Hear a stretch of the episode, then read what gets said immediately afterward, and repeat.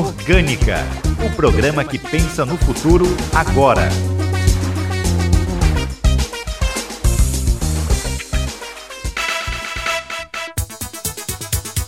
Olá, bom dia. Domingo, 20 de março de 2022. O Orgânica já está no ar, comigo, Mayra Nogueira. Nessa terça-feira, dia 22 de março, vai ser comemorado o Dia Internacional da Água. Em alusão à data, o projeto Salve as Praias, em parceria com a SEAP Brasil, realizou nesse sábado, dia 19 de março, uma ação de limpeza na Praia Ponta da Areia. A ação promoveu coleta de lixo e conscientização sobre a preservação da água. E você pode conhecer mais sobre as ações do projeto pelo perfil no Instagram, arroba. Dica Orgânica, um jeito fácil de ajudar o planeta. Caso você queira adquirir produtos orgânicos, o leite é um bom ponto de partida. A diferença do preço é pequena, mas os benefícios à saúde são imensos. O leite orgânico contém muito mais nutrientes do que o leite comum. Agora vamos de notícias da semana no quadro Em Foco. Estudante maranhense de 17 anos utiliza polpa de buriti e cria plástico capaz de substituir derivados de petróleo. Mais um carregamento de madeira ilegal é apreendido na BR-010. As repórteres Vitória Sakamoto e Camila Rodrigues trazem mais informações. Em Foco, as notícias sobre meio ambiente. Mais um carregamento de madeira ilegal é apreendido na BR-010. A Polícia Rodoviária Federal apreendeu na madrugada de quarta-feira, dia 16, um carregamento de madeira ilegal que estava sendo transportado na BR-010 em Imperatriz, a 626 quilômetros de São Luís. Foi constatado que o volume transportado era muito superior à tolerância de 10% prevista pela Instrução Normativa número 21/2014 do IBAMA. Além disso, o perfil da madeira transportada estava em desacordo com a documentação. O condutor já teve prisão em flagrante em Marabá, situado no estado do Pará, por uso de documento falso.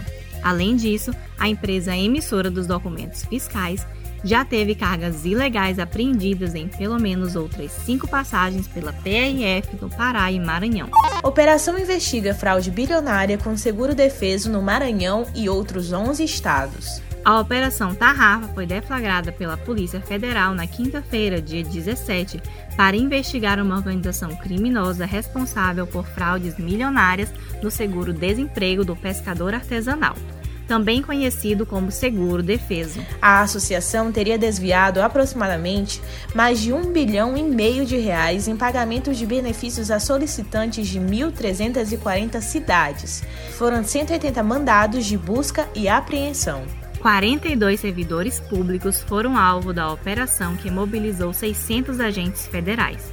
As investigações foram iniciadas em 2020, quando um grupo de trabalho foi montado para apurar suspeitas de fraudes cometidas na inserção dos dados no Registro Geral do Pescador. Dica Orgânica um jeito fácil de ajudar o planeta.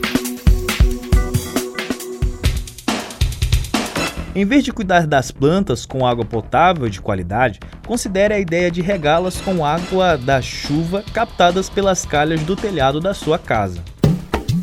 Orgânica. Energia renovável. Grupo Equatorial lança a plataforma El Solar. Confira na reportagem de Ana Paula Souza. As energias renováveis têm como principal característica a origem diretamente da natureza. Elas podem ser aproveitadas sem que se esgotem ao longo do tempo, além de surgirem de modo constante com novas tecnologias e formas de produção de eletricidade, utilizando recursos naturais, como é o caso da energia solar e a eólica.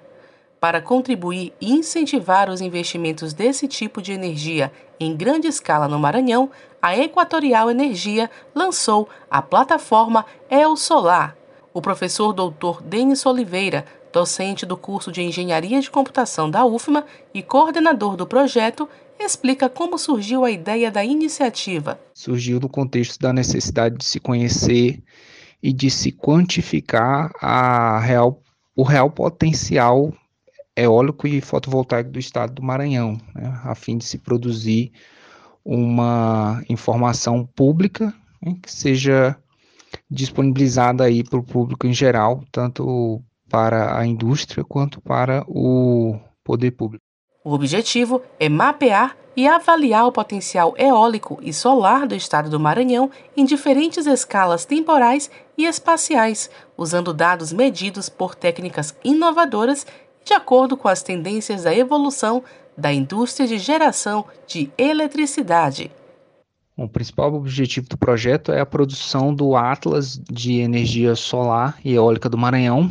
É importante frisar que esse Atlas ele é um Atlas de energias renováveis, então ele posteriormente pode ter a inclusão de outras fontes de energia, como biomassa, por exemplo, que também é uma fonte renovável, e assim fornecer é, informações e dados para potenciais investidores que queiram investir nesse ramo de energia dentro do nosso estado.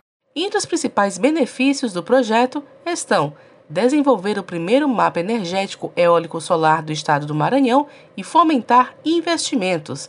Denis Oliveira comenta. Dentre os principais benefícios que a gente vai ter com a confecção desse, dessa plataforma interativa de energias renováveis do estado do Maranhão, a gente vai ter a possibilidade de atração de investimentos por parte de, da indústria de energia né, e também a possibilidade de informação do poder público para que ele realmente possa conseguir também é, atrair investimentos nessa área, né? Porque agora com esse produto ele vai ser capaz de dizer ou de pelo menos dar uma previsão inicial da, do potencial de energia eólica e solar dentro do nosso estado. A iniciativa conta com diversos parceiros. Em relação ao financiamento, destaca-se a ANEEL, Agência Nacional de Energia Elétrica, e a Gera Maranhão. Já para execução, temos as Universidades Federais do Maranhão e Santa Catarina, a Universidade Federal de Itajubá e as empresas Camargo e Schubert e Albitec.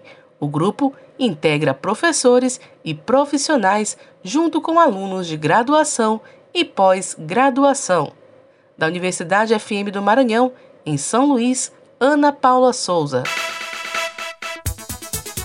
Depois do intervalo, tem entrevista com o Superintendente de Recursos Hídricos da SEMA, Secretaria de Estado de Meio Ambiente e Recursos Naturais, Vitor Lamarão de França, sobre Plano Estadual de Recursos Hídricos.